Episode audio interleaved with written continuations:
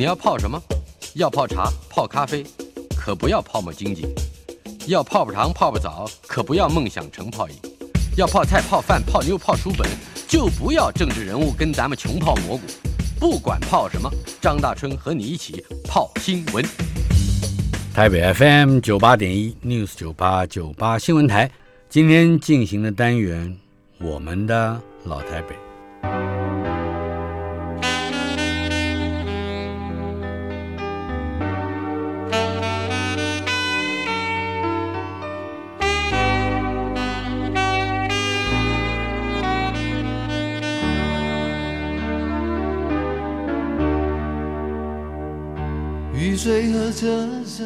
我的老台北没有一个固定的时间坐标，它在我们始终无法全然忘掉的往事里。而我们的老台北今天来到第六十二集，邀请到的是导演和制作人刘松。刘松是我的老朋友，我们相识已经四十三年了。他在二零一九年凭《农村的远见》获得第五十四届电视金钟奖非戏剧类最佳导演奖；二零一三年凭《对焦国宝》获得第四十八届电视金钟奖教育文化节目奖；二零零九年凭借着《福尔摩沙的指环》获得第四十四届电视金钟奖非戏剧类最佳导演奖；二零零一年。是《城市的远见》获得第三十六届电视金钟奖非戏剧类最佳导演奖。为什么要报那么多得奖的记录呢？因为这里面至少有《对焦国宝》是我帮他配音的啊，所以呢，感觉我也得奖了，很很骄傲。事实上，值得骄傲的是，一个专业的纪录片导演，始终不离不弃，面对非常困苦艰难的。制作环境，而且是孜孜不懈，透过纪录片来回馈整个文化体的这么样的一份事业。我们的老台北要请他谈一谈不太一样的童年。嗯，我们算是几乎同年人了啊，就是我是一九五七年出生，你是一九五八年，差一年，但是我们生活的环境是差太远了。呃，因为你是住在阳明山的孩子，哎，谈谈我我从来不认识阳明山的孩子。对我，呃，我父母亲等于也是逃难来台湾的嘛，哈。那外省人，他们从上海之后带着我姐姐落脚在基隆，嗯，所以一开始他们是住在基隆。那所有来的这些人，有一批人都是。落脚在那里，嗯哼，但是工作很难找，最好找的当然还是来到台北市，所以他们到台北市工作。那之后，我想也是因缘际会吧，哈，就是也是工作很难找，最后嘞，他们找到了一个工作，就是阳明山管理局，哈，嗯。就是现在是管理处跟国家公园最早期的，还是叫阳明山管理局？它不属于台北市，也不属于台北县。是他那时候，它就是一个 非常特别的。对他把它定位为一个单独的一个区域哈。嗯，那那是因为老总统住在那，对，也可能有安全的问题哈，所以就是当一个出街的公务员。那我父亲更是离开。家里在南部的工作，等下他是在救国团，那个时候就在救国团工作。那时候应该我不知道什么时候成立的，嗯哼。但是我知道我小时候父亲都常常是在花莲啊、台东那里，其实离家蛮远的。是那我我母亲在那个阳明山管理局工作，当然可能到后面我比较清楚了，最少在那一段时间里头。所以呢，我是在呃父母亲他们都住到阳明山之后，我在阳明山生的，嗯，所以我可以算是一个山地同胞，你可以这样子讲。那我一直在六岁之前都没有移动过，所以我根本也不知道城市长得什么样子，就是我的小村子，因为那是一个宿舍型，所以是一个小村子，可能。可能有两排房子，有个十几户，两三排，所以也是日式的房子喽。日式木造的房子。那这个出身，所以你看我的名字嘛，松嘛哈，山高山高松，不是为了纪念嵩山那个少林寺，嗯，就是其实就是讲我是在那个山上生的，就是阳明山，这是阳明山哈。那我我想对我呃的记忆而言，当然那时候物资都非常缺乏，我们住的那个小宿舍，一家人挤在里头，因为我还有两个姐姐，一个哥哥嘞，哈。那那个房子是没有没有洗澡的设备啊哈，没有浴室，没有没有没有浴室哈，所以你你有水龙头，你知道阳明山什么很有名，就是温泉，所以那时候有公共澡堂，所以我另外一个呃某种程度我还享受了这种泡温泉泡温泉，对对对啊。但是因为是公共澡堂，所以我们都要结伴走蛮远的路去公共澡堂。那时候公共澡堂就是现在的教师研习会，现在被改建成那个。嗯那以前那个澡堂可能比一个大游泳池都还大，是应该是日式的建筑盖的哈。是。那我有很多的那个记忆，现在清晰的记忆是冬天，然后跟着大哥大姐。然后走一段森林的路，其实是前山公园啊。然后一起到那个大澡堂里头，像游泳池一样，是在里头嬉闹啊，然后玩耍哈。里面孩子多吗？同辈的孩子？当然，当然，当然，当然哈。因为其实大家都缺乏这个条件，所以大家一起洗澡很重要。那当然这是冬天哈，夏天的时候我们。就不太，就是你用水冲一冲就就可以了哈。然后我们也不是那么常洗澡，说 真的，是，所以确实像是一个队伍，嗯，大家带着队，还带个仪式感的，有有有，完全有这个，这个让我很非常非常的那个，但很可惜，那个记忆现在永永远存在我的记忆里，因为我现在皮肤不好，我不能泡温泉了，现在。不是 很很很，你小时候泡完泡够了。对，但是啊，从阳明山完了之后，像我们两个认识，如果说是以你十八岁为界往回推，这中间可能还有个十一二年的时间，你是你是在台北市或者是台北县，当时的台北县。在那儿生活的是吧？是我六岁的时候，那当然也是因为父母亲的职务的变化哈。那那时候我很清楚知道，其实我父母亲都在青年反共救国团工作，那也都是一般的公务员，所以我们搬到了板桥啊。那也就是我开始上小学的时候，那当然是读板桥国小，那时候是上万人的国小哈，好像是。全台湾最大的国小，最大的可能是老松，也是一万多人。对，那时候我还蛮骄傲的。哇，大学学生多，应该是很骄傲。现在就知道是不是那么一回事哈。所以那那有一段的时间。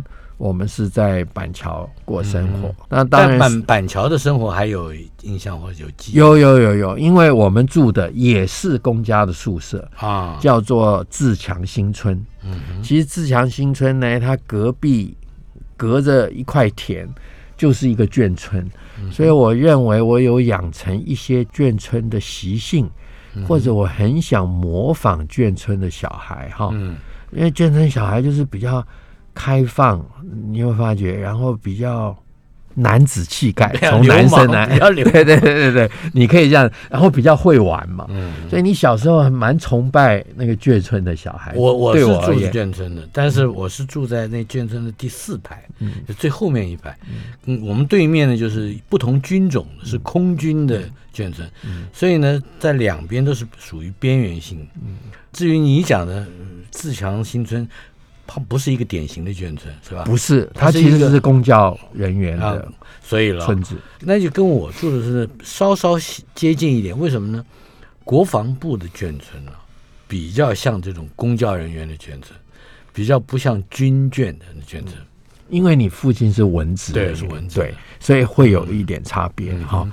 但是我我我我觉得也是这些也让我培养了，因为你知道这些不管宿舍啊，因为条件都不是我们不是高阶的文职人员，所以所有东西都是通的，你有没有发觉？就是邻居都认识，是小孩都是乱跑。那那你跑的冲的快一点，就冲到人家后门。是是是，而且互相协力的哈，就像我在阳明山到板桥，互相协力的。我妈妈缴不起我姐姐的学费，嗯，像杂货铺要赊欠，就是我先不给你钱，我先先拿交学费实物，因为那钱要先交学费嗯哈。就是还是有这种邻里互相协助、互相帮忙，因为大家都是在同一条船上，嗯你知道，都都条件不好。嗯那当然，我最记得我，因为我在阳明山可能没有下过山，所以我不知道台北市是什么样子。啊，我到板桥呢，当然比较有城市味道了，嗯而且又是大学校啊，是你知道哈。但是我们一直都很向往哈，嗯就是每一年一年一次去台北市，嗯，就是很重要的嗯第一百货。我不知道你有没有听过，好像为什么一年一次？因为那时候我们才有钱呐、嗯。嗯，我们才有一点红包啊。哦。还有一个很重要，一年才买一双球鞋啊，嗯，就是一年你换一双球鞋。是。是是，那你要到城里头，你就是要最好的状况啊，你理解？平常你不可能，嗯。你连坐公车的钱都没有人给你啊，哈、所以变成那个去第一百货或者是中华商场，嗯变成是我们每一年最重要的，而且不是父母亲带哦，是哦哥哥姐姐或者同学，因为已经小学了，你知道，其实我们从小都是。呃，放牛吃草的那种管教方式嘛，那这就变成我们一个很重要、很重要朝圣的哈。就连坐公车，你都知道是多么兴奋，嗯多么的好奇，东摸摸西摸摸，你如何看到那公车门会开，嗯，你都觉得？我跟你讲，我也我有类似的经验，让我觉得惊讶的是，车长小姐那个时候还有随车的服务的，车长小姐吹一个铜管子笛子，很短的响，呜，嗯，吹吹响了，车就开了。我我就很很想说，我这一辈子如果能拥有这样一个笛子，那我什么其他的玩具都不要了。我跟我爸爸商量这件事情，我爸爸说你没出息。哦，那那你你你你接下来在板桥还干了一些什么事？看了有有启发你的电影吗？对我我我认为在板桥的时候，因为其实自强新村哈、嗯其实邻邻家花园很近哈，嗯然后板桥国小，然后然后那边有一个很大的市集，然后还有很重要有漫画出租店跟电影院。当然我们闲钱非常非常少，要不是特殊的理由或者哥哥姐姐带着去，我们都很难有这些消遣呢、嗯说真的哈，是而且那时候其实已经有电视了，但是我们还没有电视，家里人买不起。那当然买不起啊。但是我要讲回去啊，我们在阳明山的时候，我们确实是那个村子里头，我爸爸第一个买收音机的，哦。就知道哇，那个多光彩、啊，而且多少人来听啊。那这件事情报应到我们住板桥的时候，都是竹篱笆，哈，有院子。结果隔壁家先买了电视，你知道我们所有趴在篱笆上干所有趴在跟跟隔壁邻居哈那个共用的篱笆，啊。我们所有人趴在那个篱笆，还要透视进去他们的客厅对，才能看到。哎但是你知道那个你要知道那个时候，我我们两个同时可能都趴在篱笆上。但是你知道嗯邻居是很慷慨的，嗯为什么？因为他要炫耀他有电视，所以越多人趴在篱笆嗯上，他越欢迎啊。有的时候还一定要把窗户打开来，嗯因为你窗户不打开，我们不看，我们就看不到，所以要打开来，所以大家都知道他家有电视嗯。那这个印象非常非常深刻，当然是电视里头那时候哨棒转播是太重要太重要的。那当然，另外一个我之后会出国念电影。可能也跟我看的一部片子，就是在我小学的时候，Stanley Kubrick 拍的《二零零一太空漫游》。嗯。我非常记得这部片子，我们是几个同学偷溜进去是下午不上课的时候偷溜进去的，趁那个卖票的人，所以其实我们并没有看完全那部电影，因为不是一开始是不是不是不是，我们是偷溜进去的。那还有一个那部片子在那个时候，我们这种小学生能看得懂才见鬼，对，哈。可是呢，那部电影以前的电影院都很大，座位都很多。然后在那个黑漆漆的里头，然后看到太空的景象，嗯，就是对你知道那么小孩的小孩子啊，那个冲击都不知道有多大。后来我就发觉这个影像怎么来的？这太空怎么可能？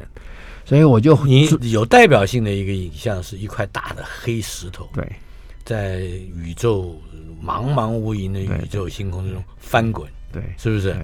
你也记得这个？当然，当然，当然，你也不知道那是什么。对，对，哈，那不是大理石。对，对，对，而且太空是不是就这样子？然后太空船是不是长？你当然信以为真。但比较重要的是，我一看到那个画面，我小时候是看到那个电影的画面，我一认为太让我无法理解，那么新奇，我就会往后看，就是放映间啊，然后放映间 对。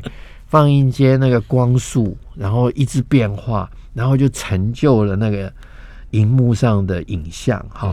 所以那时候我就我我认为我从那个时候或者那一段时期，我就觉得我真的很想知道电影怎么拍的。嗯，那当然差不多二十年后，我走上了这条路。先不要成长那么快哈。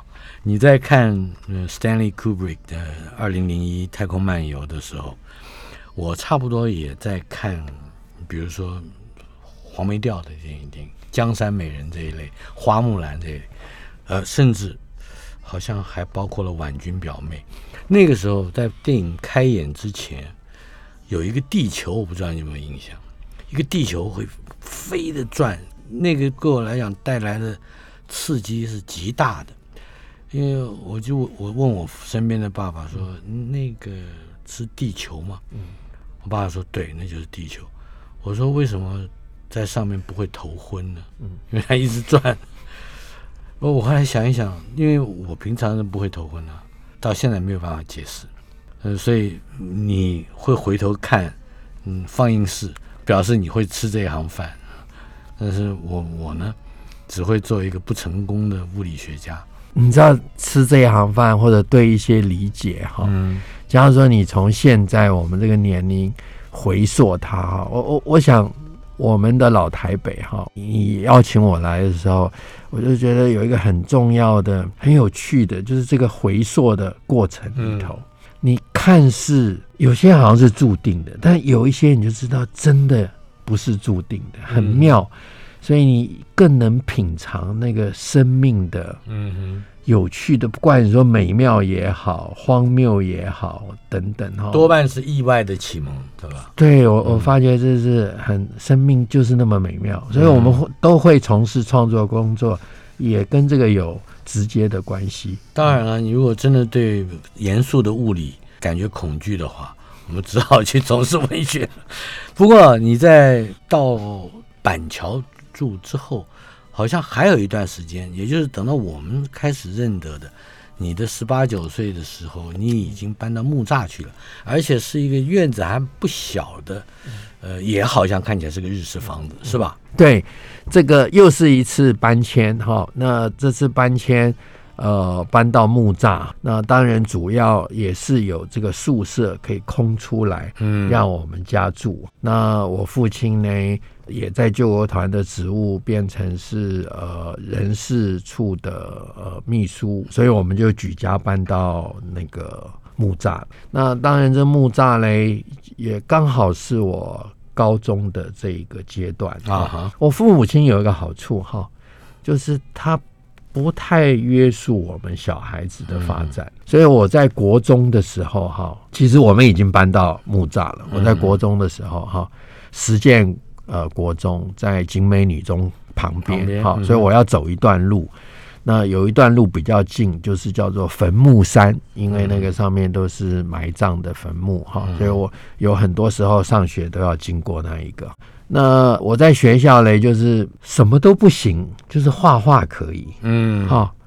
那我父母亲一点也不阻碍我这个事，会画画也挺好的嘛，哈。那所以，所以我就培养了这个画画。那我不知道来自于什么地方哈，因为我爸妈 好像也不是，父母也不没有。对对对对对对，那可能跟我大姐比较有关。所以这个部分呢，让我有了最少你可以发觉是兴趣。嗯，所以到高中的时候，他们发觉我。不可能考试，我什么东西都很烂，那个也不想升学，所以那时候呢，刚好就是这个北部，嗯，可能也是唯一一家有美工科的。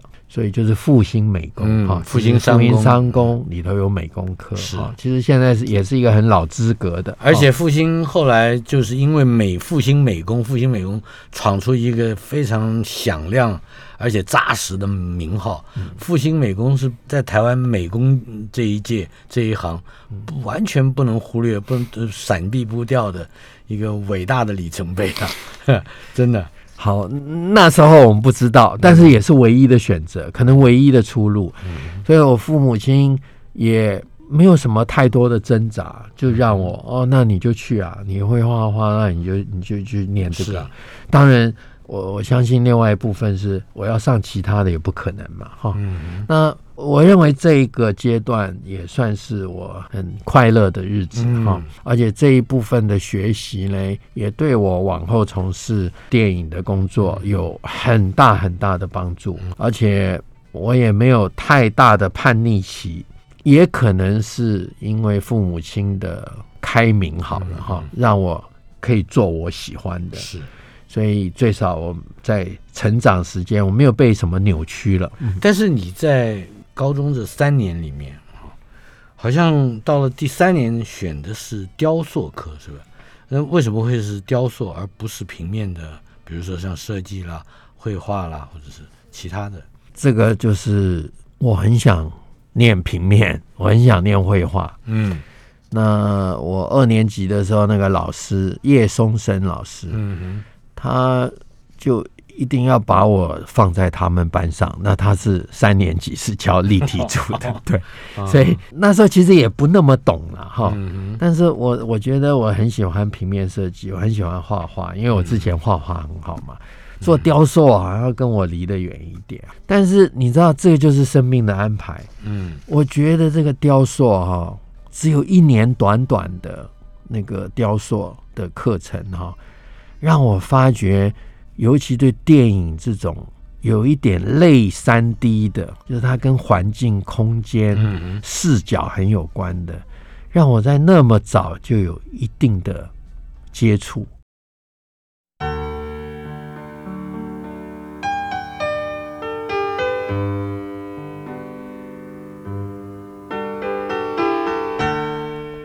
我们的老台北。今天访问的是我的老朋友，四十三年的发小之交刘松，他是导演也是制作人。我们刚才回味到我们共同经历过的老台北，大约是我们共同在十五到十八九岁之间。呃，尽管在你十八岁之前我们还不认得，但是到十八岁我们开始交朋友的时候。你已经在一个非常有规模的杂志社担任美术编辑，是助理美术编辑还是编编美术编辑？那时候又叫美工，美工是美术编辑，我们还都听不太懂嘞。美工，美工，那个是杂志叫《幼师少年》。你等于是在这里跨进了一个不同的圈子，虽然你还是高中生。嗯嗯，我这一段。我的生命里头这个阶段，我认为可能是我最关键的一段时刻。哈，其实我有跟很多人讲，我十八岁以前是不会想的。你跟我说，哎，你要想一下，我说这什么什么叫想一下？我根本不会想，也就是说，我不会思考的这件事情。所以，因为高中毕业，我又可能升不了大学，所以就是要等着当兵。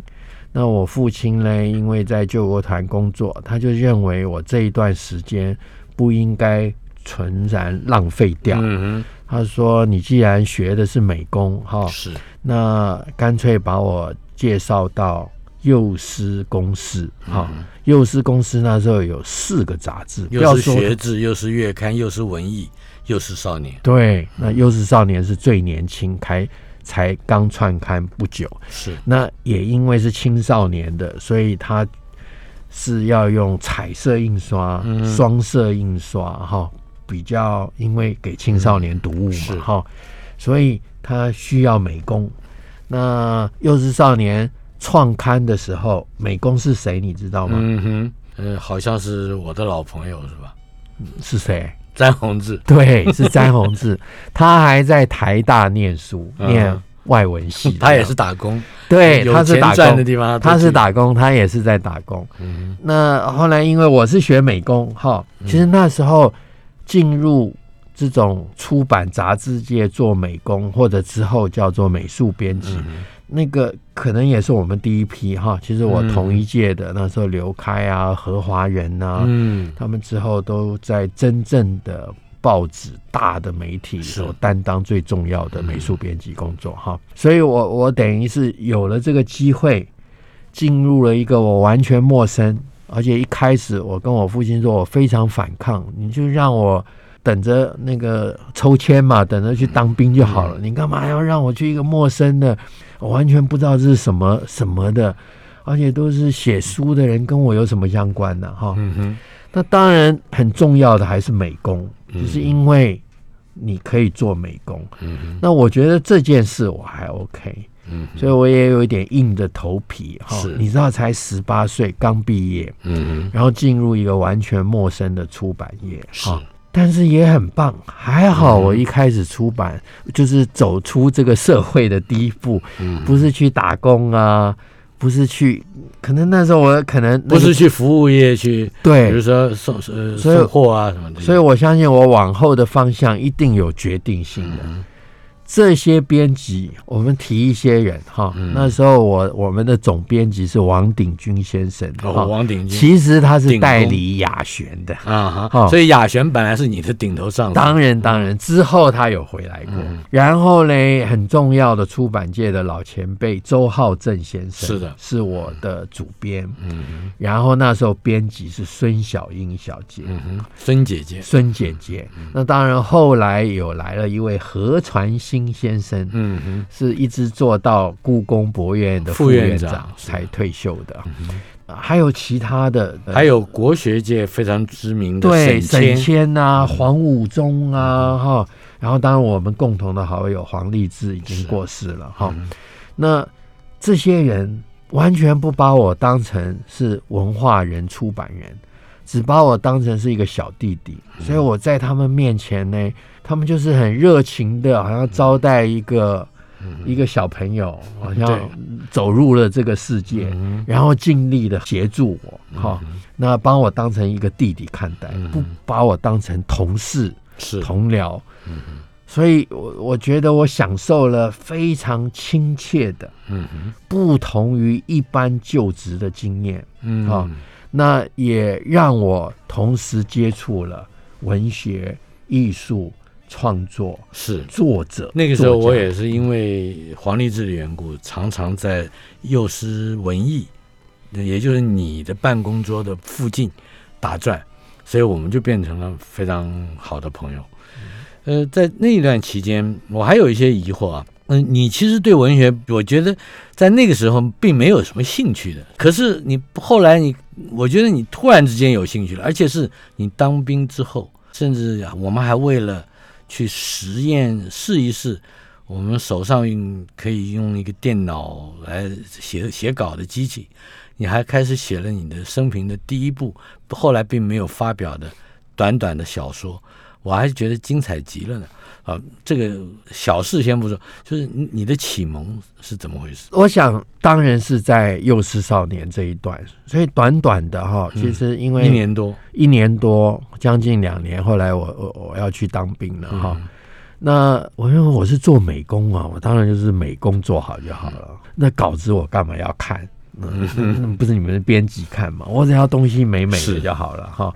那当然这里头哈，我相信有一些部分是改变了我，都是因为跟这些作家，其实这些编辑基本上也都是作家哈。是。为了认识他们，然后他们常常会推荐我两种东西。一个，我们是等于在电影街，你知道吗？汉中街啊，对，多重要！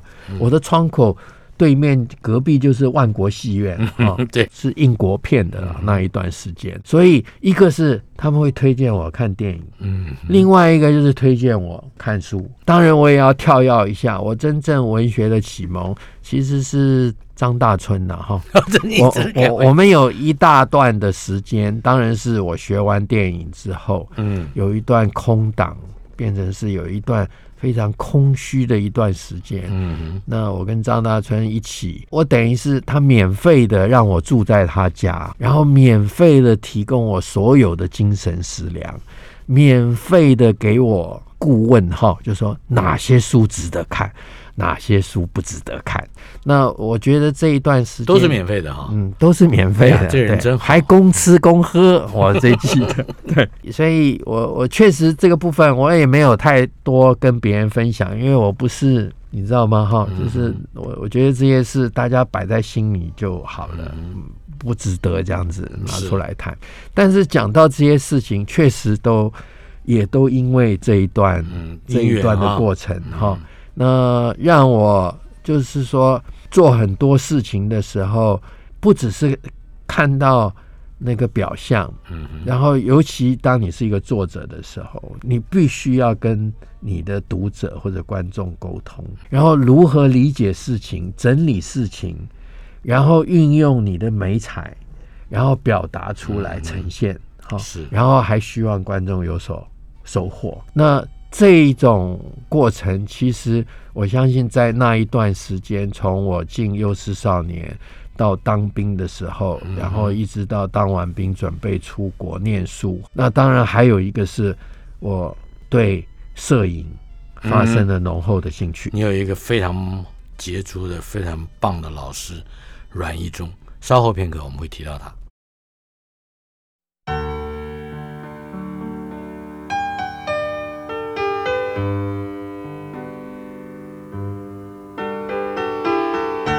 我们的老台北，今天访问的是我的老朋友，也是导演和制作人刘松，来到了我们的老台北第六十二集。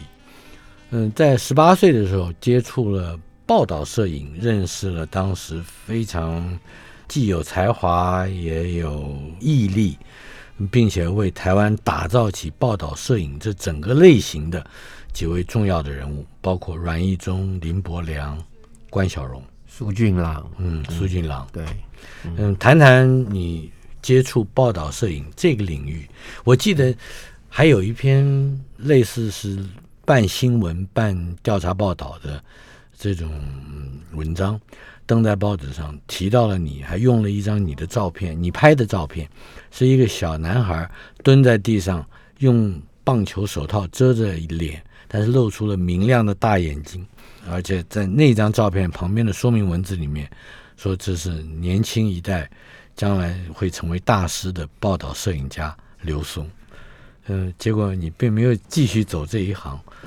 先谈一谈报道摄影。好，我想就是因为从小嘛，哈，就是绘画啊，然后美工啊、雕塑啊，所以当然对影像都是非常着迷的，哈。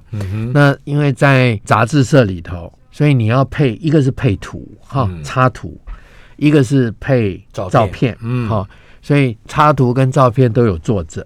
阮一中那时候帮幼师文艺投稿是哈，他不只是一个作家，他其实插画画的很厉害，他也是一个美术编辑啊，是对哈，所以他之后有很棒的出版社哈。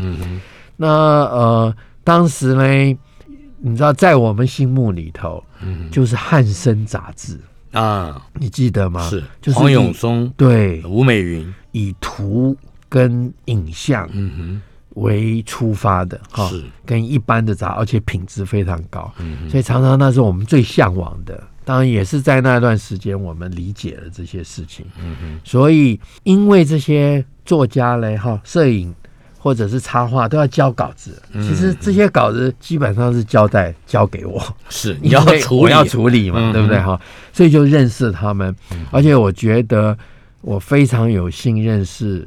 我不知道他们算不算是第一代的报道摄影家哈，但是时间印证了他们是真正是很重要一代的台湾报道摄影家。是我是一个小鬼头哈。所以他们带我也是个小鬼头，我是不成气候的，我也不可能创作的哈。但是我很感兴趣，嗯，我很有幸参加在那一段时间跟拍，跟着他们，他们愿意带着我哈，我自己自费买了相机，跟着他们一起出差，嗯哼，所以他们就一边带我一边拍，不只是技术上或者对摄影艺术上的接触，同时。让我走了很多不同的台湾的乡镇，嗯，而且那时候没有车子，是。你就是搭公车跟走路。也就是说，除了不写文章之外，大概你跟报道摄影家整个行脚、生命经验、生活感受都是一致的，完全是这样。而且我很着迷，为什么呢？因为你都是到很陌生的地方，哈，然后离开了城市。嗯，然后要透过你的影像、你的照相机来表达，嗯，那这整个这样子的过程，我觉得非常的迷人，而且这些羡慕死我了，你羡慕死我了。是那个时候你不带我的，你们不带都不带我去。如这个阮义忠说你你根本不要学这个，说你将来反正会回到文字里去。对对对，嗯，他所以他根本不教我。你们去了一个地方叫爷亨，对，爷爷的爷，大亨的亨，我听到那个名字就兴奋不已。可是就是不带我去，对你一定是绊脚石嘛，你一定可能半路你就喊累呀，或者等等嘛。那当然我们不可能让这种人跟着我们嘛。哈，当然不是我决定的哈，是是他们要我要把你这一段剪掉。好，然后好，然后所以我我觉得这个经验就是让我知道透过观景窗、透过镜头、透过视角是来捕捉。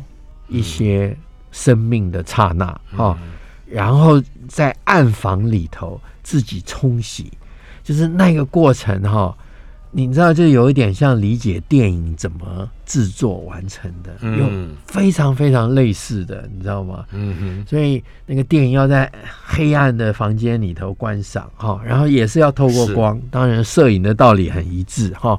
所以我想这个部分，我一个很感谢他们，虽然都是很短短的，然后我也不成才，没有真正走上去。可是说真的，这个生命很奥妙，因为我去英国念电影要申请嘛，哈，所以那时候我姐姐帮我安排，我姐姐就说啊，申请没上你就回来了哈，最少你就出去看一看。我那时候有这个打算，因为我根本不知道我能不能申请上，所以不能申请上，我认为我回来。会继续从事美术编辑、摄影、拍照，因为我已经投资了很多啊，我投资的照相机还不止一台，还有镜头，还有我自己组织了暗房，你知道吗？其实我出国念书的时候，我没有带行李啊，我把放大机、行、把暗房带，我把暗房带在我的包包里头，拖着走的，精彩极了。所以我没有，我没有放弃这个事情。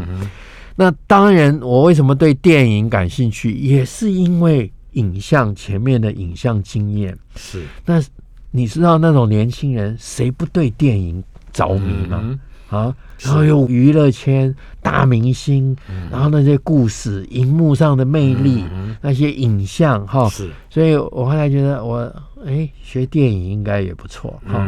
但是，所以那就是开启了你后来到英国伦敦国际电影学校去求学。前后也好像也有两三年是吧？对，呃，但是你还到到了美国去实习，那是我毕业之后。其实我毕业回来台湾，我跟大春呢一起合作了那个啊写剧本。我们我我们一起编了一个剧，对对，让李道明去导，对对对，叫《吹鼓吹》，对对对，汪笨湖原著，对对对对，嗯嗯对。所以那时候就是回来之后，我才到美国。呃，工作的，所以确实我的老台北哈，可能是停在我高中毕业，嗯，进入幼师这个出版社，然后认识了这些人，当然也认识了大孙哈，嗯，然后之后当兵，大春还来看过我好几遍。带好吃的哈，对，哎，我父母亲都没来看过我，真的，大春还来了好几遍。你看那时候我们年轻气盛，不知道为什么这样子，我们感情好了。对，我们还去了蓝屿一起拍照，写了一篇文章。是你写文章，我拍照，不止一篇啊，写了好几篇文章，是吗？你记得吗？在幼师少年，对嘛？那时候我们都很那个的时候哈，呃，我觉得。因为之后，嗯哼，就出国念书了，然后又出国做事了，哈，所以当然那之后我们就不能再称老了嘛，哈，因为那个，所以我的真正的老台北其实是十八当完兵，在二十二岁之前，可能比较符合那个老台北。那我要这样子讲回忆。永远在我们的年龄是一个挑战，是也是一个痛苦。我不是说回忆很痛苦，不是这个意思，就是说也有可能这些回忆里头还有一些杜撰的想象 跟幻想的部分。在我的老台北里面，一定有一个画面是你提供的，那个画面就是在汉中街的走廊，应该叫做骑楼里，走的时候迎面走过来一个人。展开的笑容很灿烂，你也跟着回笑过去，叫了一声说：“哎，段先生您好。”可是段先生并没有回应你，他的笑是因为他在打副稿，他叫段彩华，是一个小说家。我始终有这个这个印象，但是到底是你在我旁边，呃，看到他这样想起了这个稿子上面的什么好笑的事，还是你不在我旁边？总之。就是在汉中街五十一号楼下，他一面走一面笑着。我现在想想还蛮恐怖的。其实我们之后我也有一段，嗯，跟段彩华是他的作品哈，是。押解，对。押解，对。你本来要拍成电影，对本来是电影，不是我是当副导演的时候，对哈，但是因为那个故事要在台铁上面拍摄，所以那时候。条件上没办法，对，没有。也因为这样子，我后来到美国工作了一段时间。是，最后我想要提一个画面，那是你写的一篇文章，我相信你可能都不太记得了。你在形容说台湾这个地方，呃，你用每一次选举要到了的时候，在巷弄中间就会铺上一层新的柏油，可是过一段时间之后，那柏油已经干掉了。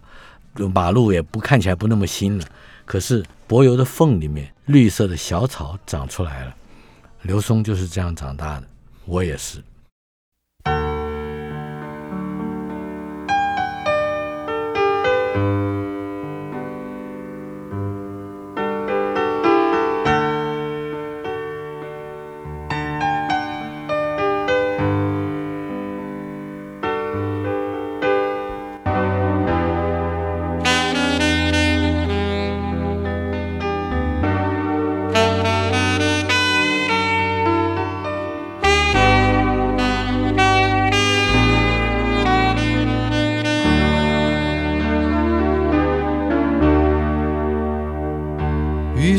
车声拥挤在窗口，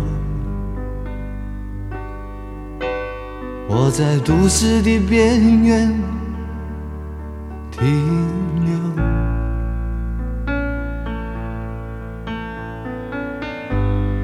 少年的往事在回忆中消失，三十岁。我的职业是自由，勤劳的人啊，无聊的人啊，还有陌生的我，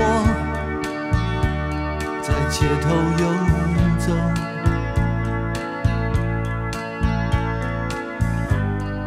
白色的墙柱。玻璃的黑幕，藏着改变社会的任务，